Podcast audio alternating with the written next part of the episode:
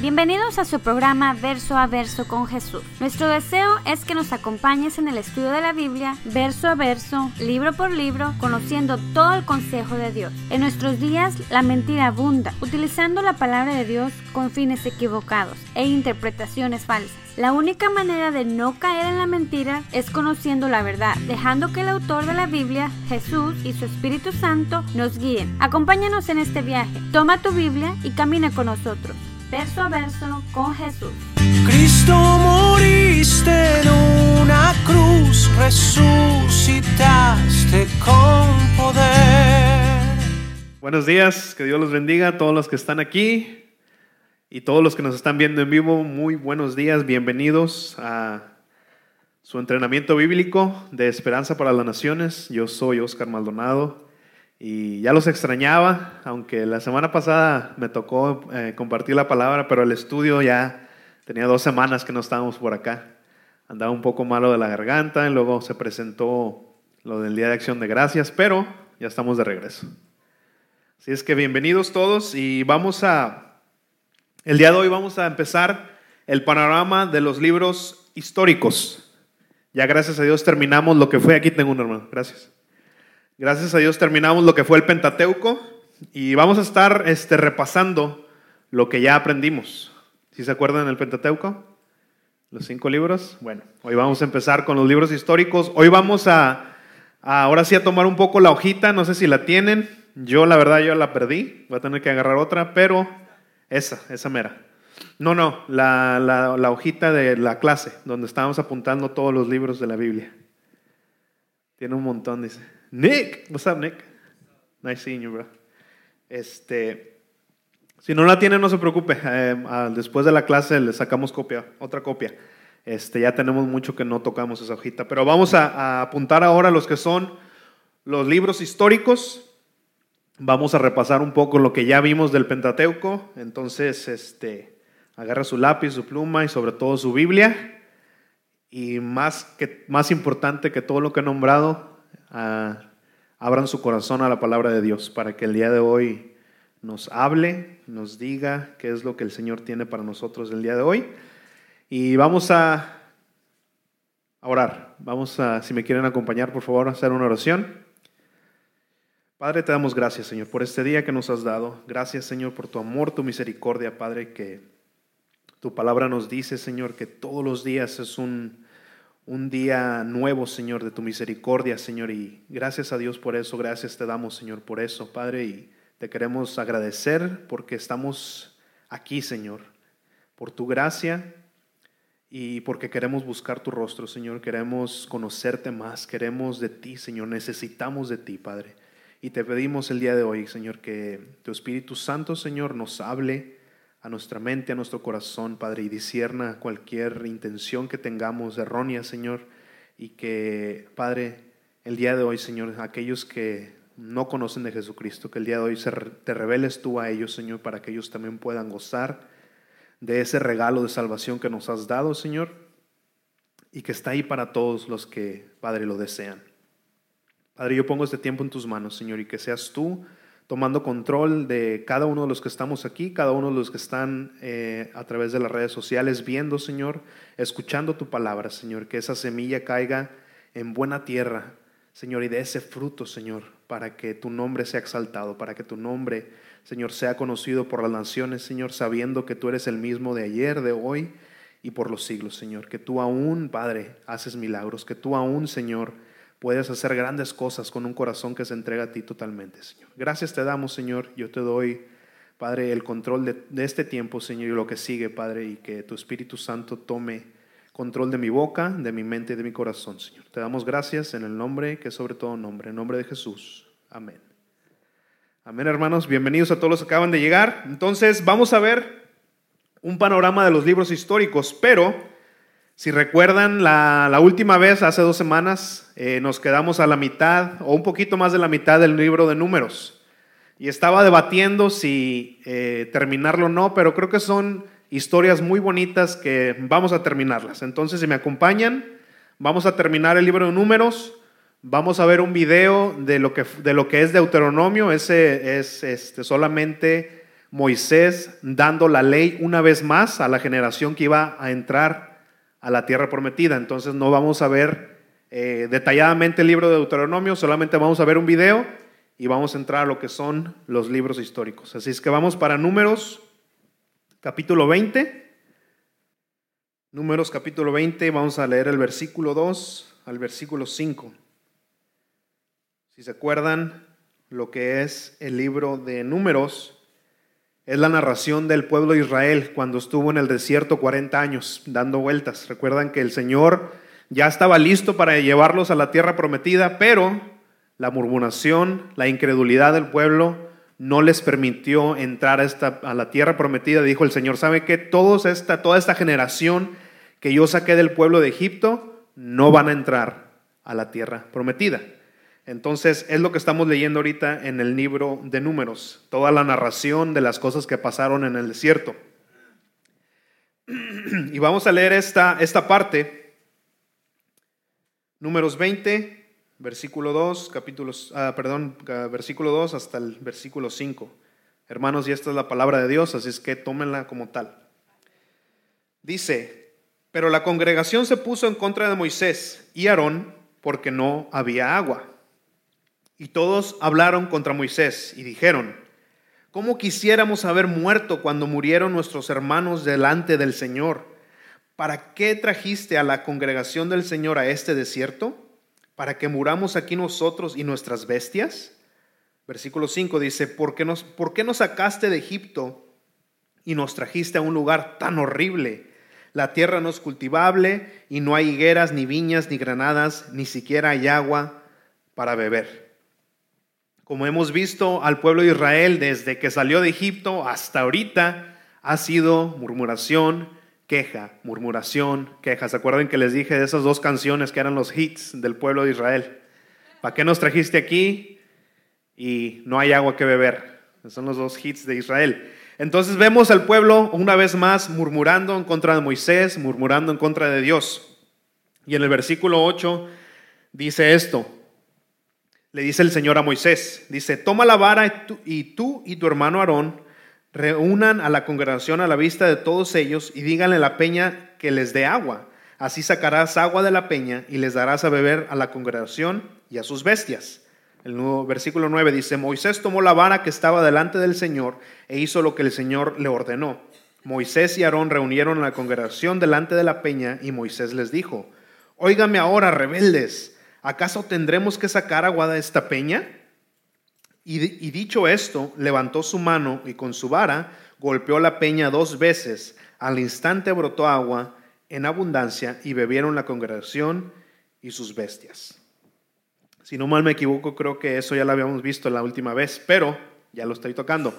Entonces, esto es lo que ocasionó que Moisés no entrara a la tierra prometida, porque el Señor le dijo, háblale a la roca y Moisés le pegó a la roca. Entonces ese acto de rebeldía, ese acto de enojo, hizo que Moisés no entrara a la tierra prometida.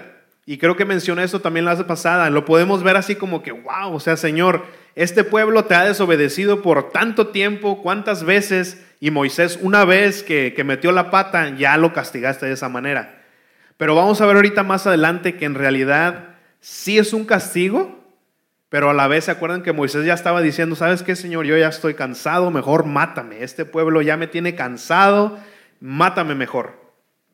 Entonces, vamos ahorita a ver más adelante que en realidad eh, creo que fue ya la petición que Moisés estaba pidiendo de que, ¿sabes qué, Señor? Ya no puedo más. Vamos a ver por qué.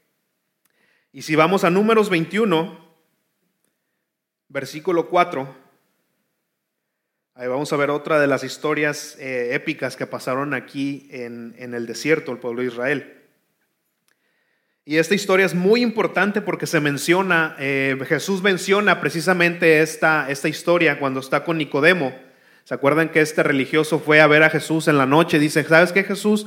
Sabemos que vienes de Dios, este, pero, pero dinos, dinos quién eres. Y Jesucristo utiliza esta historia para decirle quién es, que en realidad Nicodemo no entendió en ese momento. Entonces leemos números 21, versículo 4.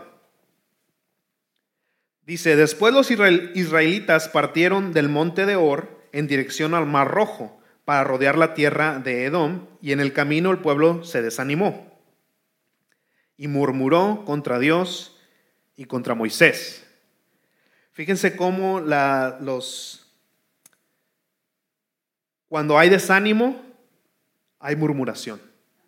Hay que tener cuidado con eso. Cuando tú te encuentras en un, en, murmurando, tal vez contra tus líderes, contra otro hermano, contra quien sea, contra Dios, sobre todo, es porque tal vez estás cayendo en algún tipo de desánimo. Tenemos que tener cuidado con eso. Cuando te encuentres así, que te sientas, sabes que estoy hablando de más, estoy murmurando, tal vez yo estoy cayendo en desánimo. Dice, una vez más, las, las canciones del pueblo de Israel dice, ¿para qué nos hiciste salir de Egipto? ¿Para, ¿Para hacernos morir en este desierto? No hay pan ni agua y ya estamos hartos de este pan liviano. O sea, se están quejando del maná que el Señor había estado proveyendo por tanto tiempo. Dice, ya no queremos este pan liviano. El versículo 6 dice, entonces el Señor mandó serpientes venenosas entre el pueblo para que los mordieran y muchos del pueblo de Israel murieron. Ahora dirían ustedes, wow, pues qué onda con Dios, o sea, mandó esas serpientes y los castigó tan, tan drásticamente. Pero acuérdense, hermanos, que el Señor ya había dicho, toda esta generación no va a entrar a la tierra prometida. Entonces todo eso que estamos viendo ahorita, que está muriendo mucha gente, es la promesa del Señor, no van a entrar. Entonces, ¿cómo, cómo va a ser para que no entren? Los iba a estar matando poco a poco. Entonces, lo que está pasando. Pero chequen esto, dice en el versículo 7 de ahí del números 21. Dice, el pueblo fue a ver a Moisés y le dijo, hemos pecado al murmurar contra el Señor y contra ti. Y fíjense, hermanos, cuando el Señor trae a nuestra vida corrección, cuando el Señor trae a nuestra vida esas, esas eh, pruebas, esas este, tormentas, esto es lo que tiene que ocasionar en nosotros. Hemos pecado al murmurar contra el Señor. Tiene que haber, tiene que traerte al arrepentimiento. Tiene que, el Señor por eso a veces nos pone esas pruebas, por eso nos pone a veces esas tormentas, porque te quiere traer al arrepentimiento. Dice, ruégale al Señor, le está diciendo el pueblo a Moisés, ruégale al Señor que nos quite estas serpientes. Y Moisés oró por el pueblo. Y el Señor le dijo a Moisés, ahora chequen lo que el Señor le dijo a Moisés, haz una serpiente como estas y ponla en un asta. Todo aquel que sea mordido y la, y la mire, vivirá. Chequen lo que le dijo, que, haga, que tomara una de estas serpientes, que la hiciera de bronce y que la pusiera en un asta. Todo aquel que sea mordido y la mire, vivirá. Ahora pónganse a empezar en esto. Si usted le pica una serpiente y Moisés o su líder le dice, ¿sabes qué? Si quieres vivir, yo tengo un asta de bronce, la puse en medio del pueblo, si vas a verla, vas a vivir. ¿Se te haría fácil creer eso? Porque dijeras tú, pues yo necesito medicina, necesito algo, porque tengo veneno que me picó la serpiente. Yo no, de ver una serpiente, ¿qué, qué me ayuda eso? Y qué hermoso, ¿verdad? Que para eso, para que tú fueras sanados, ¿qué, qué se necesitaba entonces? Fe. Que creyeras tú que en realidad el Señor dijo, si tú ves esa serpiente, vas a vivir. Porque puedes decir, tal vez hubieras dicho, bueno, ah, ya no tengo otra opción, voy a ver a la serpiente, a ver, estoy viendo a la serpiente, me estoy muriendo. No, no se podía de esa manera. Tenía que ser, ok, yo creo en el Señor lo que Él ha dicho, que viendo a esa serpiente vivo. Y qué casualidad, qué diosidencia, que el Señor habla de eso. Si vamos para Juan 3:14, por favor. Juan 3:14 fue cuando Nicodemo vino a Jesucristo.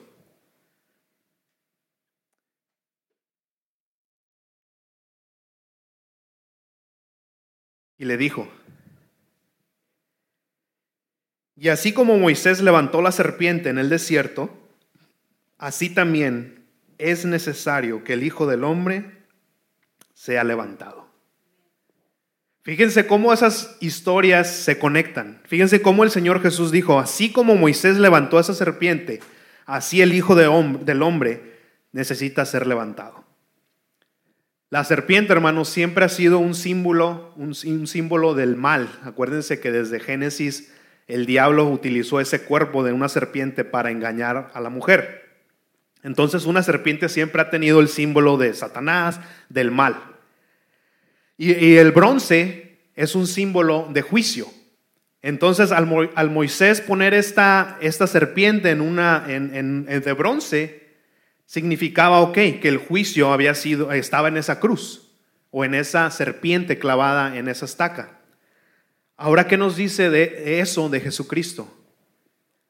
Que así como Moisés levantó esa serpiente para que, para que ellos fueran curados de esas, de esas mordidas, así tenía que ser levantado Jesús para que tú y yo también fuéramos curados de la mordida del pecado. Y también es lo mismo, no puedes decir, ok, veo la cruz, veo a Jesucristo ahí eh, crucificado, ¿y ahora qué? Así no vas a ser salvo. Tienes que tener qué?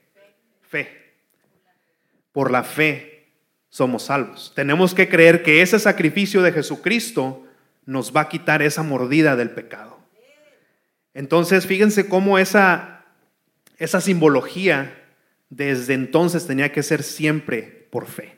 Porque mucha gente dice, bueno, es que en la ley tenías que cumplir la ley para ser salvo. No. Desde Génesis hasta Apocalipsis ha sido por fe. Y es hermoso cómo Jesucristo, en otras palabras, en otra manera, se tuvo que hacer serpiente. Se tuvo que hacer ese mal. Acuérdense que Él tomó todos nuestros pecados. Todo el mal, todo de la humanidad fue sobre su cuerpo. Entonces Él se está comparando así como Moisés levantó a su serpiente, así tengo que ser levantado yo. Yo me voy a hacer esa serpiente, yo me voy a hacer ese símbolo del mal para que tú y yo pudiéramos tener salvación. Qué bonita figura de Jesucristo desde Moisés. Ahora no sé si se han fijado ustedes, no sé si han visto este símbolo, está en las medicinas, en los, en los este, hospitales, en muchos lados. De ahí viene ese símbolo. Claro, le han puesto otros nombres, pero viene de ahí, de que esa serpiente curaba enfermedades. Entonces de ahí viene ese símbolo. Se me hizo curioso ese dato. Vamos ahora a números 22, por favor. Así para cuando vean esa historia que Jesucristo le estaba diciendo a Nicodemo, sepamos de qué estaba hablando. Y así cuando vemos a Jesucristo en la cruz y tenemos fe de que ese sacrificio nos dio la salvación, nos da la salvación, nos quita el pecado, entonces pasa.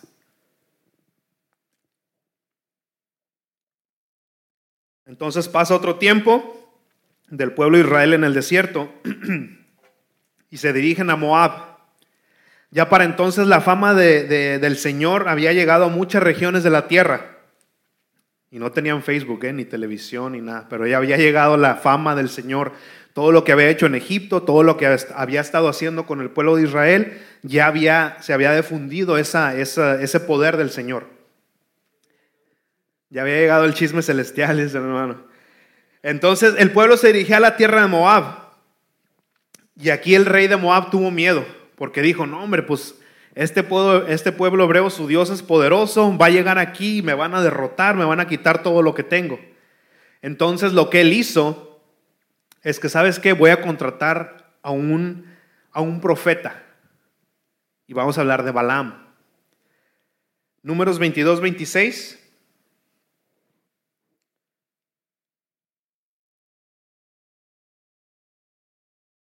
Contrata a este pseudo profeta, o sea, un profeta falso, y le dice, ¿sabes qué, Balaam? Te voy a dar una feria, pero tienes que maldecir a este pueblo de Israel. Y la palabra, y está un poco eh, intrigante, porque la, la, palabra de Dios dice que Balaam consultó a Dios. Y le dijo, Dios, ¿quién es este pueblo? Eh, me acaba de llegar el rey de Moab y quiere que los maldiga. Y el Señor le dice, no, no te metas con este pueblo. No tengas nada que ver con este pueblo. Y entonces le, le dice Balaam a estos sirvientes del rey, le dice, no, pues sabes qué, el Señor me dijo que no me metiera con ese pueblo y no me voy a meter. Pero ¿qué pasa? Dicen los sirvientes, mira, te voy a dar una buena feria. Dice, no, no, no, no. Bueno, a ver, ¿cuánto traes? No, ¿sabes qué? No, dijo que no. Bueno, después regresaron estos sirvientes con más feria. Mira, Balaam, dice el rey que le sirvas, mira, aquí está, te vamos a, pagar bien.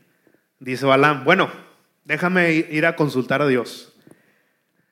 Y a veces hacemos eso nosotros, ¿no, hermanos? De que oramos con el Señor, la respuesta es no, y pensamos que una semana después va a cambiar de parecer. Señor, mira, es que es que es buena persona, mira, me gusta la chava, no es cristiana, pero la puedo llevar a la iglesia, mira. ¿No? Y el Señor te dice, mira, no te unas, Señor, es igual, no, no, no, no va a funcionar esto. Señor, pero pues, mira, tiene todo, nomás le falta ser cristiano, nomás le falta ser cristiano. Llegan estos hombres con más dinero, con Balán. Balán, mira, dice el, bueno, déjame ir a consultar a Dios. Señor, mira, llegaron estas gentes, ¿cómo ves? Y el Señor, conociendo el corazón de Balaam, le dice, ¿sabes qué? Ve, ve con ellos. El chiste es que se va con ellos, pero eso es lo que pasa. Vamos a ver en el versículo 26. Dice, entonces el ángel del Señor avanzó un poco más y se puso en, lugar, en un lugar más angosto, donde ya no había manera de avanzar ni a un lado ni al otro. Al ver el asna al ángel del Señor, se echó al suelo, dejó debajo de Balaam, y éste se enojó y la azotó con un palo. Entonces iba Balaam en su asna, montado hacia donde estaba este rey para hacer lo que le habían pagado, pero estaba el ángel del Señor en medio de él. Dice, entonces el Señor hizo que el asna hablara, y ésta le dijo a Balaam. Ahora recuerden que esta escena siempre ha sido de controversia, de que no, pues cómo el Señor va a hacer que una asna hable. Fácil, Él la creó. Él la creó, Él puede hacer todo lo que quiera. Acuérdense que cuando lleguen a un versículo o algo que esté así, que digan, no, pues ¿cómo puede pasar eso? Regresen a Génesis 1.1. ¿Qué dice Génesis 1.1? Él creó los cielos y la tierra. Cuando llegues a un lado donde dices, ah, esto está muy raro, ¿cómo? Cuando Jonás, ¿cómo un pez se lo va a tragar? ¿Cómo? Génesis 1.1. Él creó todos los cielos y la tierra. Si Él creó todos los cielos y la tierra, ¿tú crees que no puede hacer eso? Bueno, entonces ya nos quitamos de eso, ¿ah? Le dijo el asna a Balaam, yo, ¿y yo qué te he hecho? ¿Por qué me has azotado tres veces? O sea, no solamente habló, sino sabía contar. Dice el 29, dice, y Balaam le respondió, es que te has burlado de mí. Si un asna se burla de ti, hermanos, hay un problema. Si tuviera yo una espada en la mano, ahora mismo te mataría. El asna le contestó, pero Balaam, ¿acaso no soy yo tu asna? O sea, ponte a pensar, Balaam, mira, ponte a pensar, ¿no soy yo tu asna? Desde que me tienes hasta el día de hoy has montado sobre mí. ¿Acaso te he tratado así alguna vez? O sea, me tienes montándome tantos años y ahorita estás viendo que no, no estoy haciendo lo que siempre he hecho. ¿No crees que, está pasando algo, Balaam? Ya cuando razona más que tú, Nasna. Ay Dios. Bueno, como Balaam respondió que no, el Señor le abrió los ojos y al ver Balaam que el ángel del Señor estaba en el camino y con la espada en la mano, se inclinó y se postró sobre su rostro. Vemos que este hombre estaba tan viendo el dinero, viendo ese premio que, que te da el mundo, que dejó de ver lo espiritual, dejó de ver al Señor. Estaba el, el- el asna vio primero el ángel que Balaam. Entonces, eso es lo que pasa, hermanos, cuando quitamos nuestra vista de Jesucristo, empezamos a ver cosas que, que no tienen valor. El, el diablo es, es tan, tan chafa que nos pone cosas tan, tan basura y ahí vamos. Tenemos que tener cuidado con eso. Dice la palabra de Dios que llegó entonces Balaam con este hombre, con el rey de Moab, y le dijo, ¿sabes qué, rey? yo vine, pero nomás para decirte que no voy a poder maldecir a este pueblo porque el Señor, el Señor no me permitió. Y una vez más, no hombre, mira Balaam, mira, te voy a recompensar bien. Bueno, Balaam empieza a preparar, porque hace un montón de conjuros, un montón de cosas para maldecir a este pueblo. ¿Qué pasa entonces? Que se pone y empieza a querer maldecir y dice la palabra de Dios que no podía salir maldición de su boca, solamente bendición. Y le decía al rey de Moab, oye, espérate, espérate, estás bendiciendo, yo te dije que los maldijeras, ¿qué estás haciendo? Mira, espérame, déjame ir a otro monte. Y se pasaba otro monte, y se pasaba otro monte, y se pasaba otro monte, y pura bendición. Hasta que el rey de Moab dijo, ¿sabes qué? Mira, párale, no hagas esto, porque me estás, o sea, yo te dije que los maldijeras y los estás bendiciendo. Y sabes qué, vete de aquí porque no te voy a pagar y no, no me serviste para nada. Y la palabra de Dios ya en ese, en ese, en ese capítulo dice, no nos dice nada, nomás dice que Balaam se fue. Pero más adelante, en números 31, nos dice qué pasó. Entonces vemos a Balaam que no pudo maldecir a este pueblo, pero le dio un consejo al rey de Moab. Números 31, 16. Aquí está arriba o si gustan buscarlo, como gusten. Fíjense lo que dice. Dice, por culpa de Balaam y de sus consejos, ellas fueron la causa de que los hijos de Israel pecaran contra el Señor en relación con Baal Pegor. Pero eso hubo, por eso hubo tan gran mortandad en la congregación del Señor. ¿Qué fue lo que pasó? Balaam le dijo, ¿sabes qué? No pude maldecir a este pueblo, pero te voy a dar un consejo. Te voy a decir cómo puedes hacer que el pueblo de Israel salga de la cobertura que Dios tiene sobre ellos. Modela o pasa las mujeres de Moab, las más hermosas, pásalas por enfrente de ellos y vas a ver cómo no caen en ese pecado. Y lamentablemente, hermanos, fue lo que pasó. Este rey siguió el consejo de Balaam modeló todas las mujeres hermosas de Balaam, todas las prostitutas que tenían ahí, y poco a poco muchos hombres se metieron con esas mujeres. Entonces, eso es lo que pasa, hermanos, cuando nosotros vivimos en el pecado. Todos podemos caer en el pecado, pero cuando vivimos, cuando estamos obstinados a vivir en el pecado, salimos de la cobertura de Dios. No es que el Señor se aleja de ti, sino nosotros nos alejamos del Señor. Entonces, somos vulnerables a todo esto. Hay que tener cuidado. El pueblo de Israel salió de la... Porque hasta ahorita Balaam quería maldecirlos y no podía. ¿Por qué? Porque estaban debajo de la cobertura de Dios. Estaban debajo de esa cobertura. Pero ¿qué pasó? Cuando empezaron a vivir en pecado, entonces salieron de esa cobertura y cayeron en pecado. Hay que tener cuidado con eso, hermanos. El Señor tiene una cobertura sobre nosotros mientras que seguimos sus mandamientos, mientras que seguimos con el Señor. Podemos caer en pecado, pero acuérdate que el Espíritu Santo empieza a redarguirte y decir, ¿sabes qué? Me arrepiento y vuelves al Señor rápido, corre siempre al Señor. El pecado siempre te va a querer alejar de Él. ¿Por qué? Porque quiere que salgas de esa cobertura para poder agarrarte ahí como, como te quiere, sin protección. Pero siempre, hermanos, tenemos esa misericordia de Dios que si caemos en pecado podemos correr a Él y, no salirnos de esa cobertura. Entonces, esa es la última historia que quería ver en el libro de números. Y vamos a dar un repaso. ¿Quién me puede decir los cinco libros del Pentateuco? A ver, en voz alta. ¿Cuál es el primero? Génesis, Éxodo, Levítico, Números, Deuteronomio. ¿Quién me puede decir una historia o un personaje de Génesis? Cualquiera. Abraham, uno más.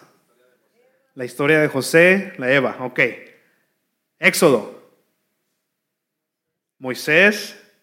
¿Qué otra historia se acuerdan de Éxodo?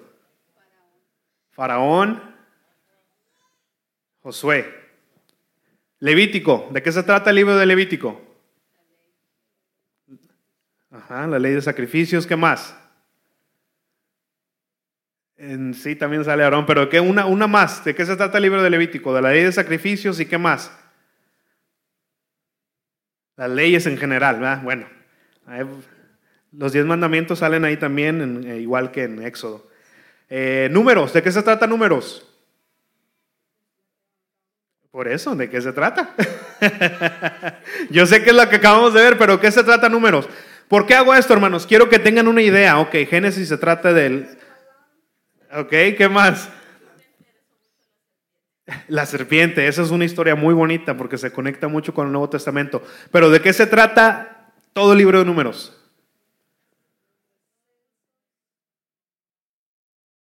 Ajá. Acuérdense del pueblo de Israel en el desierto. Esos 40 años que estuvo en el desierto el pueblo de Israel, de eso se trata números.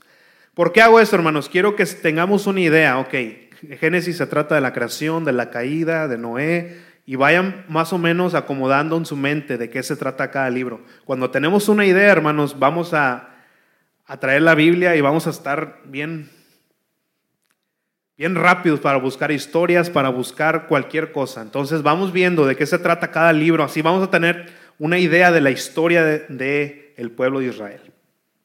Entonces, en el desierto, los 40 años que estuvo vagando Israel en el desierto. ¿Y por qué estuvo vagando 40 años, hermanos? Por incredulidad. Porque mandaron los dos espías y dijeron, no, pues sí, la, la tierra está muy buena, leche y miel, como dices tú, Señor, pero, pero hay gigantes. Y yo creo que tú no puedes con ellos, Señor. No puedes con ellos. Diez dijeron eso, pero Caleb y quién más dijo que sí podemos. Josué, ahí vamos, ahí vamos. Vamos a ver un video de lo que es Deuteronomio, nada más rápidamente, no dura mucho. La épica conclusión de la Torá y un aviso aguafiestas. Moisés va a morir. Para poder entender este libro necesitamos recordar la narración hasta este punto. Israel ha escapado de la esclavitud en Egipto.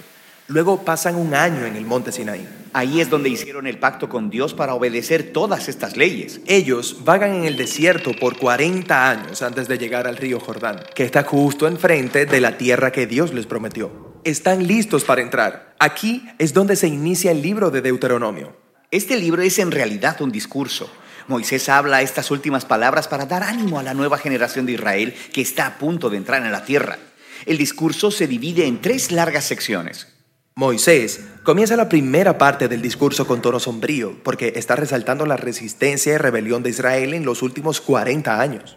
Eso prepara el resto de la introducción, que es el reto de Moisés a esta nueva generación, a ser diferentes de sus padres y responder a la gracia de Dios con amor y obediencia. Él les recuerda los diez mandamientos como el fundamento del pacto y luego les da esta famosa frase.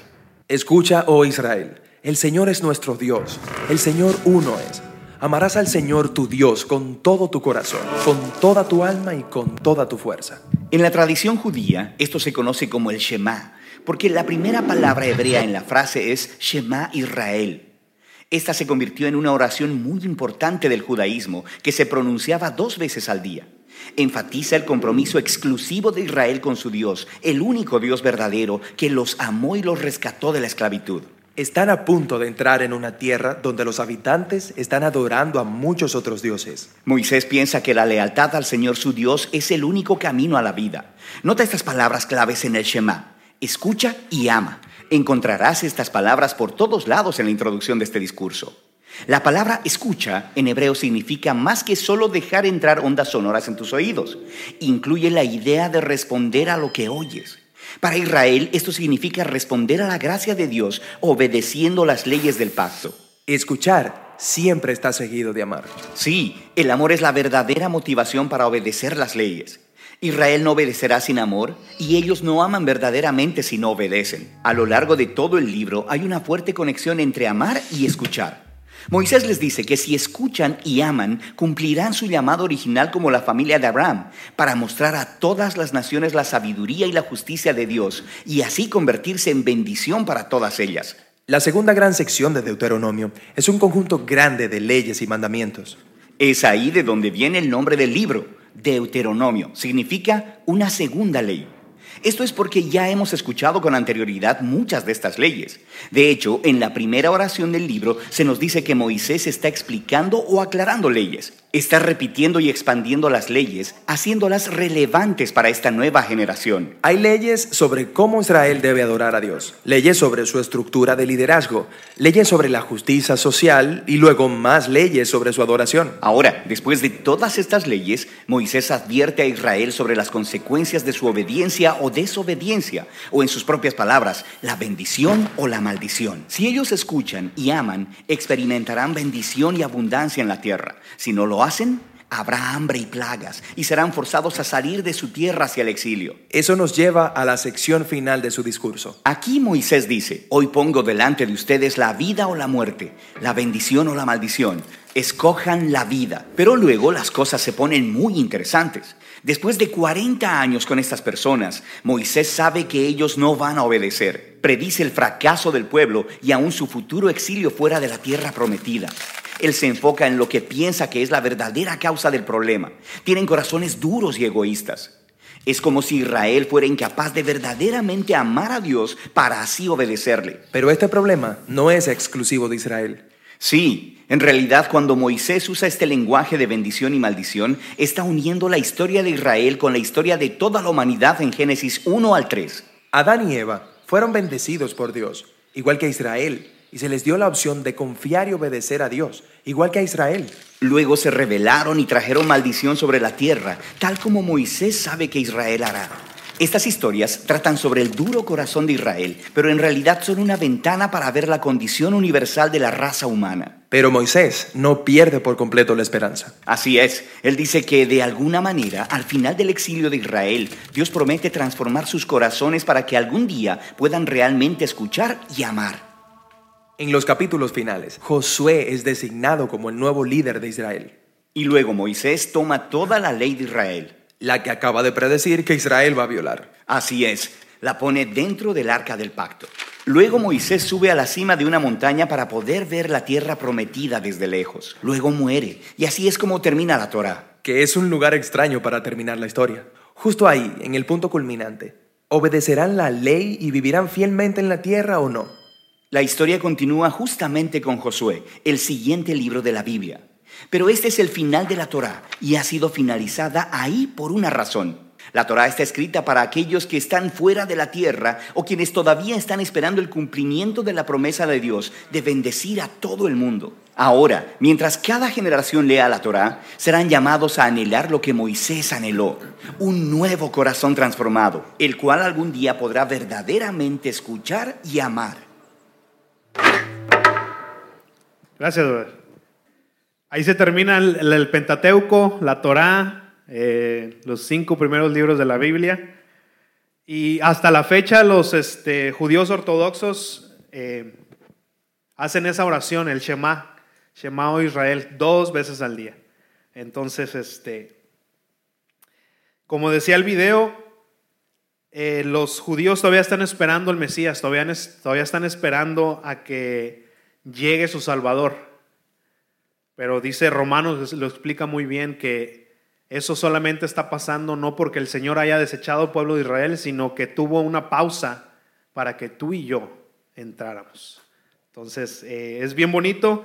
Ahí quedaron los cinco primeros libros y nos lleva a la siguiente sección, que son los libros históricos que son estos. Si gustan apuntarlos para que vean más o menos lo que vamos a estar viendo. Ahora no vamos a entrar a detalle como lo hicimos en la Torá, va a ser algo aún más general, pero vamos a ver cada libro. Josué, jueces, Josué es la- va a ser la toma de la tierra prometida, eh, la derrota, la caída de Jericó, que es la, la historia más épica de este libro. Jueces es donde el Señor, el pueblo de Israel va a estar desobedeciendo las leyes del Señor, entran a, a- a esclavitud y el Señor manda a jueces que los van a salvar una y otra vez. Vamos a ver Ruth, que esa historia va a pasar dentro del tiempo de jueces. Primera y segunda de Samuel, en su mayoría, habla del rey David. Primera y segunda de Reyes, habla de todos los reyes de Israel. ¿Todavía lo están apuntando? Ok. Es No, algunos no la tienen, por favor, hermanas, si, no es mucha molestia. Ya ve, es que ya tenía mucho que no entrábamos a la hojita y se me olvidó decirles que las, que las buscaran. La segunda sección, primera y segunda de Crónicas, que es lo mismo que el libro de Reyes, pero de una perspectiva de los sacerdotes. O sea que vamos a ver esos dos ah, simultáneamente. Esdras, Nemías y Esther. Esdras y Nemías también pasan casi simultáneamente y Esther es una historia que pasa entre esos dos. Entonces, vamos a ver todos esos libros. Les recomiendo que no se los pierdan. Me dicen si ya los apuntaron. ¿Ya? Ahorita les van a dar copia de todos modos. Ahora, dirán, ¿para qué me sirve leer o estudiar estos libros históricos? A mí que me interesa la historia de un pueblo que en realidad no es mi pueblo. Si no los estudiamos, entonces la, la, Biblia quedaría en su mayoría incomprensible para nosotros. O sea, no entenderíamos de qué habla la Biblia si no leemos la historia del pueblo de Israel. Ahora, esta sección contiene grandes lecciones morales y espirituales para ti y para mí. Y la más importante, vamos a conocer más a nuestro Dios. Así como nosotros en la escuela estudiamos, por ejemplo, la historia de nuestro país, ¿eso para qué nos sirve o para qué vamos a estudiar algo que dirías tú, pues nunca lo voy a volver a usar? Pero la historia de tu país, aún la historia de tu familia, quieres saber, no, pues de dónde viene mi abuelito, mi bisabuelo, empiezas a ver la historia de tu familia, pero ¿para qué queremos saber eso? La historia de tu país, la historia de tu familia define quién eres tú y te da identidad. Te dice, ok, yo soy mexicano, yo soy hondureño, yo soy de Salvador, yo soy de tal país, mi familia era esto, era el otro, por eso yo soy esto, el otro. Entonces la historia nos define quiénes somos, de dónde venimos. Ahora, si tú eres un hijo de Dios, te tiene que interesar de qué familia vienes. Ahora, no somos familia judía por sangre, al menos no sabemos, porque hubo una dispersión y ya no se, no se supo de dónde quedaron los judíos o muchos de los judíos, pero sí somos ahora familia de Abraham por la promesa, por el Espíritu. Entonces, esta historia de este pueblo nos interesa a ti y a mí, porque es nuestro Dios y es nuestra familia, son nuestros hermanos. Por eso nos decimos hermanos, porque somos familia a través de Jesucristo. Entonces, es una manera bien, bien hermosa, hermanos, de conocer a nuestro Dios, porque a veces queremos conocer a Dios. Ah, bueno, es que mi abuelita me dijo cómo era Dios. Hermanos, no podemos conocer a Dios si no conocemos su palabra, porque lo que tendemos a hacer muchas veces es empezar a crear nuestro propio Dios. Si no es el Dios de la Biblia, hermanos, no es el Dios verdadero. Porque cada quien empezamos a decir, bueno, es que Dios es esto o Dios es lo otro. No, hermanos. Dios, el que está descrito en la Biblia, ese es el Dios verdadero. Porque empezamos a crear nuestro propio Dios, a empezarlo a hacerlo a nuestra propia imagen, a nuestra semejanza, y pensamos que Él piensa como tú y yo. Me encantó ayer en la oración estábamos hablando precisamente de eso, de que los pensamientos de Dios no son nuestros pensamientos, sus caminos no son nuestros caminos. Si tú crees que Dios piensa como tú, estás equivocado. Dios no es como nosotros, hermanos. Gracias a Dios. Gracias a Dios, porque si no creo que tú y yo ya estuviéramos bien eliminados, bien fuera de, de los planes de Dios. Porque así como el pueblo de Israel falló una y otra vez, Tú y yo fallamos una y otra vez. Pero Dios es un Dios de misericordia, un Dios de amor, un Dios de paciencia, un Dios de gracia. No es como tú y yo. Entonces eso nos lleva, si acabamos, al libro de Josué, la conquista de Canaán. Ahora, recuerden que Josué era el que le estaba ayudando a Moisés. Siempre vemos a Josué, cuando Moisés subía a la, montaña a hablar con Dios, ¿quién estaba entre medio? Josué, siempre estaba ahí. Allá al final del, del video que vimos, habló de cuando se le pasó la, la antorcha, por así decirlo, a Josué. Y vamos para allá, Deuteronomio 31, por favor. Deuteronomio 31, versículo 1. Vamos a ver esa parte.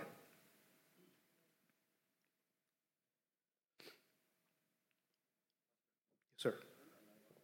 ¿Esta? Estaba haciendo mucho reflejo. ¿Ya están ahí? Deuteronomio 31.1 dice, Moisés fue y repitió ante todo Israel estas palabras. Les dijo, hoy cumplo 120 años de edad, ya no puedo salir ni entrar. O sea, ya estoy bien viejito, casi no puedo caminar. Además, el Señor me ha dicho, tú no vas a cruzar este río Jordán. Acuérdense que el Señor le había dicho que no iba a entrar a la tierra prometida. Será Josué quien lo, quien lo cruce delante de ustedes, como el Señor lo ha dicho. Con él lo cruzará el Señor su Dios, y será él quien destruya esas naciones que tienen delante de ustedes para que tomen posesión de ellas. Versículo 7, nos brincamos ahí. Dice, Moisés llamó a Josué y en presencia de todo Israel le dijo, esfuérzate y anímate, porque tú entrarás con este pueblo a la tierra que el Señor juró a sus padres que les daría, y tú les darás posesión de ella. El Señor va delante de ti, Él estará contigo, y no te dejará ni te desamparará. No temas ni te intimides. Qué bonito, ¿verdad? Que le dijo, ¿sabes qué, Josué? Tú eres el que vas a llevar al pueblo, pero esfuérzate, sé valiente, el Señor está contigo. Y, y qué bonito que ahí hubiera quedado. Pero si vamos para Josué 1.1, por favor. Y me faltó apuntar una. Pero para esto, después de que Moisés le da, eh, le pasa el mando a Josué, el Señor habla con Moisés y le dice, ¿sabes qué, Moisés? Este pueblo va a desobedecer mi pacto, van a caer en esclavitud y van a, a fallarme, van a estar mal. Este pueblo va a estar mal. Pero eso no le dijo Moisés a Josué. Ahorita se los leo. Vayan para Josué, yo ahorita se los leo esta parte. Sí, voy a leer Deuteronomio 31, 16, yo se los leo. Dice, ahí el Señor le dijo a Moisés, tú vas a ahora a dormir con tus padres, perdón, pero este pueblo se rebelará y me será infiel con los dioses ajenos de la tierra a la cual van a entrar. Me abandonarán y anularán el pacto que he concertado con ellos. 17. Cuando eso suceda, se encenderá mi furor contra ellos y los abandonaré. Les daré la espalda y serán destruidos, y les sobrevendrán muchos males y angustias, y entonces dirán, todos estos males nos ha sobrevenido porque nuestro Dios no está en medio de nosotros. Lo cierto es que cuando eso suceda, yo les daré la espalda por todas las maldades que ellos habrán cometido y por haberse ido tras dioses ajenos. Moisés amaba a este pueblo y el Señor le dijo, ¿sabes qué, Moisés? Este pueblo me va a volver a fallar, va a volver a romper mi pacto y yo los voy a abandonar. Ahora, cuando el Señor le dijo eso a Moisés, imagínense qué haber dicho Moisés. Señor, ahora sí que qué bueno que me voy a ir contigo. Porque imagínense si el Señor no hubiera dicho, ¿sabes qué? Porque le dijo el Señor a Moisés, sube porque ya vas a morir, ya te vas a venir conmigo. Imagínense que el Señor hubiera dicho, ¿sabes qué, Moisés? Te voy a dejar con este pueblo. Todo ese tiempo que Moisés ha estado con este pueblo batallando, murmuración tras murmuración, mira Señor, ya no los aguanto, que el Señor hubiera dicho, ¿sabes qué, Moisés? Tú los vas a llevar a la tierra prometida. Ah, no, yo creo que Moisés se quita la vida. Entonces, ya viéndolo así, hermanos, creo que el Señor dijo, ¿sabes qué, Moisés? Ya, ya es tiempo de que te vengas conmigo. Porque mucha gente dice, ah, qué malo el Señor que no, que no dejó a Moisés ver la tierra prometida. Creo que él hubiera preferido también no verla. No haber entrado, porque sí la vio, pero no haber entrado. Porque este pueblo una vez más lo iba a fallar. Ahora vamos para Josué, ahora sí. Josué 1.1 y vamos a leer hasta el 9. Dice, después de la muerte de Moisés, el siervo del Señor habló, el siervo del Señor habló Después de la muerte de Moisés, el siervo del Señor habló el Señor con Josué, hijo de Nun, que era siervo de Moisés, y le dijo, Moisés, que fue mi siervo, ha muerto. De ahora en adelante tú estarás al frente del pueblo. Crucen ahora juntos el Jordán, este pueblo y tú, y vayan a la tierra que voy a darles a los hijos de Israel. Tal y como se lo prometía Moisés, voy a darles cada lugar donde pongan sus pies. Su territorio se extenderá desde el, desierto y el Líbano hasta el gran río Éufrates y toda la tierra de los hititas hasta el gran hasta el mar grande donde se pone el sol. Mientras vivas, nadie podrá hacerte frente, porque yo estaré contigo como antes estuve con Moisés. No te dejaré ni te desampararé. Ahora, hasta aquí todo va bien, ¿verdad? Todo muy bien, pero como que el Señor está dejando algo afuera, ¿no? Como que no le dijo a, Josué, ah, pero el pueblo no va a hacernos caso, no te va a hacer caso a ti y menos a mí. No le dijo eso. Y qué bueno, hermanos. ¿Por qué? Porque si el Señor le hubiera dicho eso a Josué, ¿tú qué crees que Josué hubiera hecho? Vámonos. Aquí más vale, ¿cómo dice? Más vale que más vale que corrió que que murió. Hermanos, si eso tenemos que saberlo tú y yo. Ahora, el Señor tenía un propósito con todo esto. No era de que iba a eliminar al pueblo, sino Él tenía un propósito con esto. Como estábamos viendo el video, el corazón del hombre es engañoso, el corazón del hombre siempre no tiene la capacidad de amar a Dios, al menos que Dios mismo intervenga. Hermanos, y así tú y yo, el Señor tiene un plan y si nos dijera el Señor, ok, mira, ven a mí y esto es lo que va a pasar. Vas a pasar por esto, vas a pasar por esto otro, pero ven a mí. ¿Tú crees que nosotros fuéramos al Señor si nos hubiera dicho qué es lo que iba a hacer en nuestras vidas? No, no creo yo. La misericordia del Señor es tan grande, hermanos, que bien nos conoce cómo somos de collones, de que hubiéramos corrido. Pero es hermoso porque le sigue diciéndote, le sigue diciendo en el 6, dice, esfuérzate y sé valiente, porque tú serás quien, quien reparta a este pueblo como, como herencia la tierra que juré a sus padres les daría. Y nos vamos al 8, nos brincamos al 8. Dice, procura que nunca se aparte de tus labios este libro de la ley. Medita en él de día y de noche para que actúes de acuerdo con todo lo que está escrito en él. Así harás que prospere tu camino y todo te saldrá bien. Ahora, esta promesa, hermanos, no solamente es para Josué. El Señor le da la promesa a Josué y le dice que mientras no se aparten de su cobertura, mientras no salgan de su cobertura, Él va a estar ahí. ¿Sabes quién más dijo eso? Jesucristo.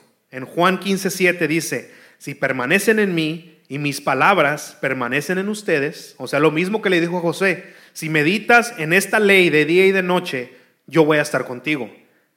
Y Jesús dijo, si permanecen ustedes en mí y mis palabras en ustedes, pidan todo lo que quieran y se les concederá.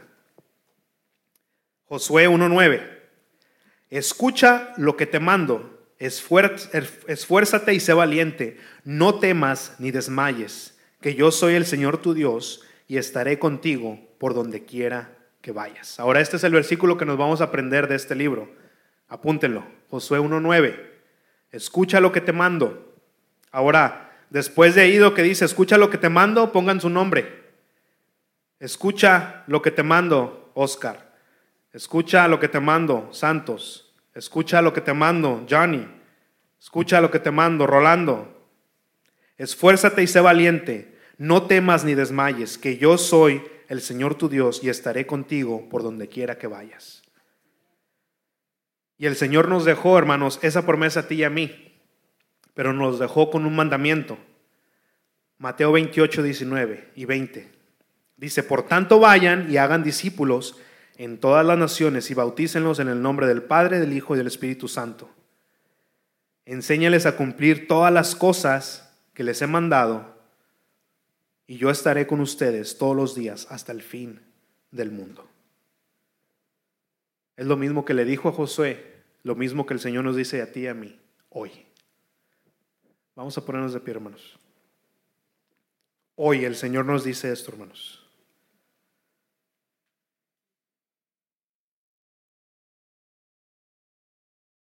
El Señor nos ha dado un mandato y nos ha dado la promesa. Que vayamos, hagamos discípulos y que les enseñemos qué. Todo lo que le ha mandado. Todo lo que le dijo Josué. Josué, no te apartes de este libro de la ley. No te apartes de mi palabra. Si no te apartas de mi palabra, todo lo que vas a prosperar. Todo lo que hagas te va a salir bien. El Señor nos dice, mira, haz discípulos, enséñales mi palabra y si haces eso, todo te va a salir bien y yo voy a estar con ustedes todos los días hasta que yo venga o hasta que te mueras, hasta que nos moramos. Esas mismas promesas, hermanos, que le dio el Señor a Josué, el Señor nos las da a, ti y a mí hoy. Hoy nos las da. Y tenemos que solamente permanecer bajo su cobertura. Dice que si, si Él permanece en nosotros, Él va a estar ahí. Si nosotros, si sus palabras permanecen en nosotros, Él va a estar ahí. Hermanos, por eso, por eso vamos a estudiar estos libros históricos, porque esas promesas, esas historias, no solamente son para el pueblo de Israel, son para nosotros también. Esas promesas son para ti y son para mí. Por eso vamos a estar viendo estos libros y te aconsejo, te recomiendo que no te los pierdas. Va a estar muy hermoso ese viaje por los libros históricos. Si, eres uno de esos que a mí no me gusta la historia, a mí tampoco me gustaba, créeme. Pero ahora, gracias a Dios, y pídele al Señor, ¿sabes qué, Señor? No me gusta la historia, pero haz que, que, es, que esto me sepa. Y vamos, vas a ver, hermanos, que si le pides al Señor, Él te va a dar esa hambre, Él te va a dar ese gusto por leer no solamente la historia de él, si vas a, vas a querer leer hasta la historia de tu, de, tu, de tu país. Eso me pasó a mí. Si me preguntabas de la historia de México, pues no sabía mucho. Pero después dije, ¿sabes qué? Me interesó y empecé a leer la historia de México. Pero esta historia es la tuya y la mía, hermanos. Vas a empezar a ver que esta historia habla de ti, habla de mí. Vas a decir, wow, yo soy todo menos como Josué. Wow, yo soy todo menos como Caleb. El Señor quiere que entremos a esa tierra prometida, que es la tierra, el, la vida en el Espíritu. Donde hay batallas, donde hay peleas, hay derrotas, pero hay victorias. Y el Señor quiere que vayamos de victoria en victoria. Pero para ir de victoria en victoria tiene que haber qué? Batallas y batallas. De gloria en gloria. Así es que Hermanos, yo les recomiendo que estudien con nosotros estos libros porque van a encontrar mucha bendición. Y hay que hacerle caso al Señor que nos dice, vamos a ser discípulos. Y si tú guardas mis palabras en tu corazón, yo voy a estar contigo todos los días. Vamos a orar. Padre, te damos tantas gracias, Señor, porque es increíble, Padre, cómo tu palabra nos habla el día de hoy, Señor, y, y la haces tú, Padre, tan, tan relevante para nuestra vida, Señor, aunque es una historia de pueblos, de guerras, de tantas cosas que nosotros no vivimos, Padre, que eh, ninguno de nosotros tal vez vaya a la guerra, Señor, pero, Padre, tú la haces tan relevante, tú la haces tan viva y la haces que esa palabra, Señor, empiece a arder en nuestro corazón, Señor. Que esa palabra empiece a darnos vida, Señor, porque es tu palabra, es tu aliento, Señor, que el día de hoy tú soplas sobre cada uno de nosotros, Padre. Y te damos gracias, Señor. Porque sabemos, Padre, que es tu gracia, que es tu amor, Señor, que nos hace empezar a querer más y más de tu palabra, a querer conocerte a ti, Señor, porque ese es el punto de leer todos estos versos, Señor, de leer todos estos libros, conocerte a ti, Señor, tal y como eres, Padre, porque tú eres el mismo de ayer, de hoy y por los siglos, Señor. Ese mismo Dios de Josué, del cual habla tu palabra, Señor, es, eres, tú, Señor, eres el, es el mismo de hoy. Padre, yo te pido, Señor, que todos los que estamos aquí presentes, aún los que están viendo a través de las redes sociales, Padre, que tú despiertes, Señor, ese esa hambre por tu palabra, que tú despiertes, Señor, si estamos dormidos en el Espíritu, Padre, que el día de hoy, en el nombre de Cristo Jesús, Padre, tú levantas a esos guerreros, Padre, tú levantas a esos Josués el día de hoy, Señor, que van a ser esos líderes que van a llevar a tu pueblo, Señor, a esa tierra prometida, Señor, a esa tierra, a esa vida en el Espíritu, Señor.